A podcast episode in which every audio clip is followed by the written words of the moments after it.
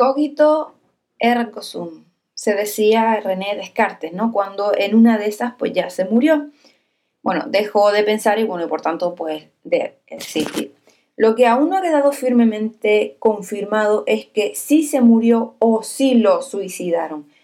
Me espero que me hayan entendido con esa referencia que hizo ah, al final. Bueno, el pensador y filósofo francés falleció en Suecia oficialmente de una pulmonía pero oficiosamente se sospecha que sus pulmones estaban relativamente sanos cuando murió. Descartes dictó cuatro reglas para la investigación científica y la primera de ellas era no dar por cierto lo que no resulte evidente. Bueno, morir entre vómitos, náuseas y retortijones es evidencia, eh, si no es clara, al menos sospechosa, de que no murió de pulmonía. Está más que claro. El asunto huele a arsénico. O sea, resfriado o envenenado, bueno, ya, ya da igual porque aquí lo que cuenta es que murió y que fue a dar con sus huesos en el cementerio de Fredrikskiskan en Estocolmo en febrero del año 1650, ¿vale? Eso sí, tuvieron que pasar 16 años para que Francia reclamara los restos de su mm, preclaro súbdito. Eh, se le exhumó, se le colocó delicadamente en un ataúd de cobre y bueno, y allá que se lo llevaron a la iglesia parisina de Saint-Geneviève-du-Mont.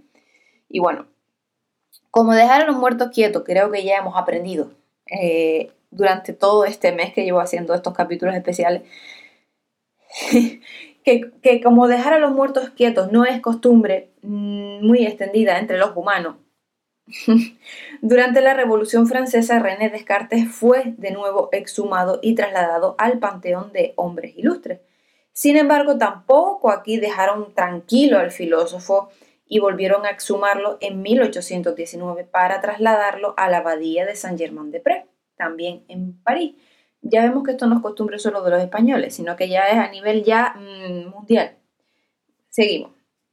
Entonces, ya lo habían eh, quitado del panteón de los hombres ilustres para llevarlo a la abadía de San Germán de Prés.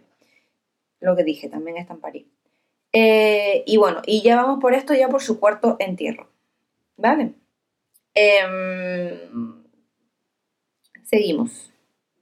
Sí, a ver, cuarto entierro, por si no se acuerdan, era el primero que era en Suecia, el segundo en la Saint-Geneviève-du-Mont, la tercera en el Panteón de los Hombres Ilustres y esta cuarta que era San Germán de Prés. Así que vamos. Así que después de San Germán de Prés se decidió hacer un reconocimiento de restos, pero cuando abrieron el féretro para comprobar si Descartes mantenía una postura digna pese al ajetreo, se descubrió que el receptáculo de donde surgió tan vasto conocimiento, el cráneo, no estaba. Cierto es que Descartes proclamó que mente y cuerpo eran dos entidades separadas, pero nadie habría imaginado entonces que, lo dijera en un sentido tan literal. ¿eh? Bueno, mm, eh, está claro que nada podían hacer ya entonces, salvo lamentarse de que el padre de la filosofía moderna hubiera perdido lo que es la cabeza. El misterio vino a solucionarse eh, años después, no crean, no crean.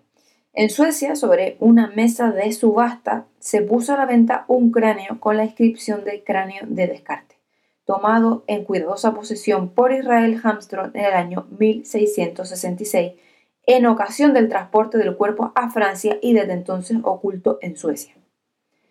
Nadie ha entendido aún hoy por qué demonio el tal Israel Hamström tuvo que separarle la cabeza al indefenso Descartes.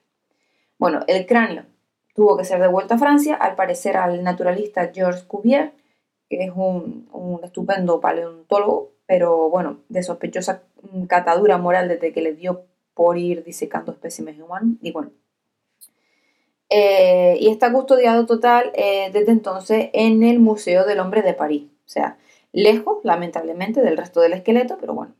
A René Descartes, sin embargo, le falta algo más y fue el dedo índice de la mano derecha.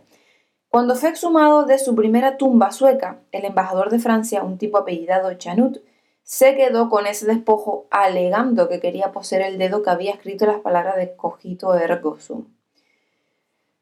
Eh, le habría la verdad que estado mm, bien empleado al diplomático que Descartes fuera zurdo y que el dedo que se quedó fuera eh, el que el pensador se metía la nariz mientras escribía el discurso del método. Hubiera estado genial, la verdad. Pero bueno, ya nada se puede hacer, nada se puede evitar. Eh, te digo que somos como quien dice unos culos inquietos a la hora de nuestros muertos ilustres. No sé qué le pasa a la humanidad con ir desenterrándolos y volviendo y, y cada vez que tal aprovechar y quitar algo. Bueno, espero que les haya gustado y mañana venimos también con otro capítulo bastante interesante. Hasta luego.